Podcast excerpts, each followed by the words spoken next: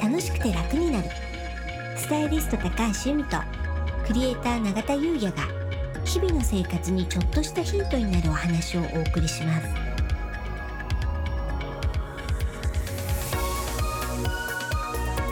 こんにちはクリエイター永田優也です。こんにちはスタイリストの高橋由美です。楽しくて楽になる。はい。本日のテーマはうん。2023年白く木星どんな年？となります。はい。うんまあねあの節分の後立春からなんですけど白く木星の年なんですうね。ん。うん、でね、まあ、今からどんな年っていうことをあの把握しておくと、まあ、その年替わりの時にねスムーズにシフトできるかなと思ってこの話をさせていただきます。ありがとうございます。はい、このね今年の白く木星の年っていうのは、うん。木の木風の木の勝利を合わせ持つ年なんですね。木と風。うん。うん。うん、でまあ木っていうのは発展。うん。でまあ風っていうのはね出会い出会いは風から起こるのでう、ん。うん。なので発展的な良い出会いがねたくさんある年なんですよね。そうなんですね、うん、ただ今ので気になったんですけれども木火土金水ですよね。はい。木火土金水。そう工業には入ってないんですね。ですよね。風入ってないですよね。そうなんです。でもうん。風水っていうのは、風というのがすごく重要で縁は風からなので。風水ですからね。そうなんですよ。確かに風水木火土金水には入ってないけど風水。風のお話って意外としてなくないですか？あ今まではそうかもしれないでですすよね。基本木火土金水で来てましたからね、うん、そうなんですよ。風の勝利。うん、うんいいですね風水ってね気は風に乗ってすなわち三時水に帰ればすなわち止まる。故にこれを風水というっていうねこれあの草書っていう、まあ、風水の基本みたいなのがあって、うん。まあ、そこでね言われてることなんですけど、つまりまあ風がまあ動きなのでまあ陽的な感じでうん、水がまあ止まるってお話なので陰的な感じで。陰陽っぽいですよね。なんか風水って今のお話ですと。まあね風水は陰陽五行から来てるので、そうではあるんですけど、うん。でもねなんか私の解釈だと、うん。なんかねあの風でこうご縁が運ばれてきて、はい。そして水でねこう豊かさを増やすみたいなそんなこともあるのかななんていうふうにも思ってます。そんなイメージもありますよね、うん。確かに、うん。なんか今日風水の話ちゃんとしてますね久々に、そうですか。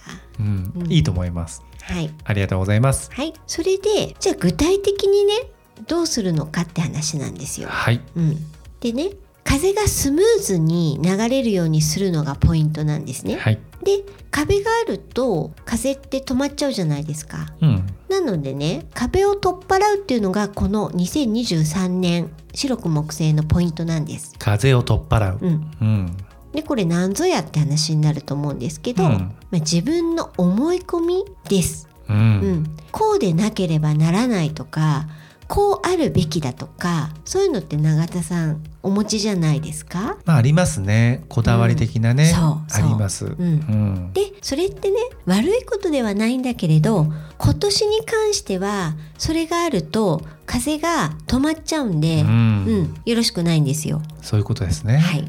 なんで今年は A がいいんだけど B が来ちゃった。まあ B でいいか B も楽しもう。もしかしたら C のがいいかもな。みたいな、うんこれぐらいの柔軟性を持っている方がいいご縁に恵まれやすくなるうんという年なんですね。そうなんですうねん。わ、かりましたうん。永田さんなんかそういったこだわりみたいなあります？こうでなければみたいな。僕ですか、はい。意外と細部にこだわりますよ、う。うんん、細かいところあーなるほど。はい、うんうんあのー軽みがすごいとか、うん。適当とか 言われてますけれども、ね意外と細部にはこだわってるんですよ、うん。はいそこももしかしたら気がつかれないようなうん細かいことかもしれないんですけど、うんそこだけは綺麗にしときたいとかうん。っていうのはありますね。う。うんんまあそれがねどこにこう目が行くかっていうのはねその時々違うんですけど、うん。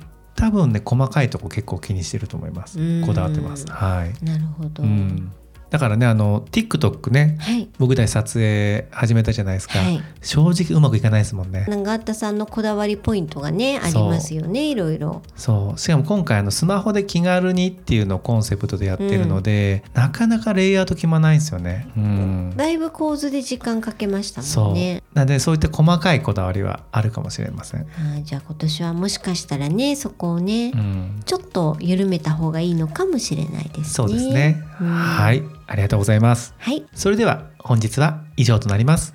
本日もお聞きいただきありがとうございました。よろしければ登録をして引き続き聞いていただけたら嬉しいです。また楽しくて楽になるオンラインサロンの詳細を概要欄に貼っておきますのでご興味ある方はこちらもお目通ししていただけたら嬉しいです。楽しくて楽になるスタイリスト高橋由美とクレーター永田優也がお送りしました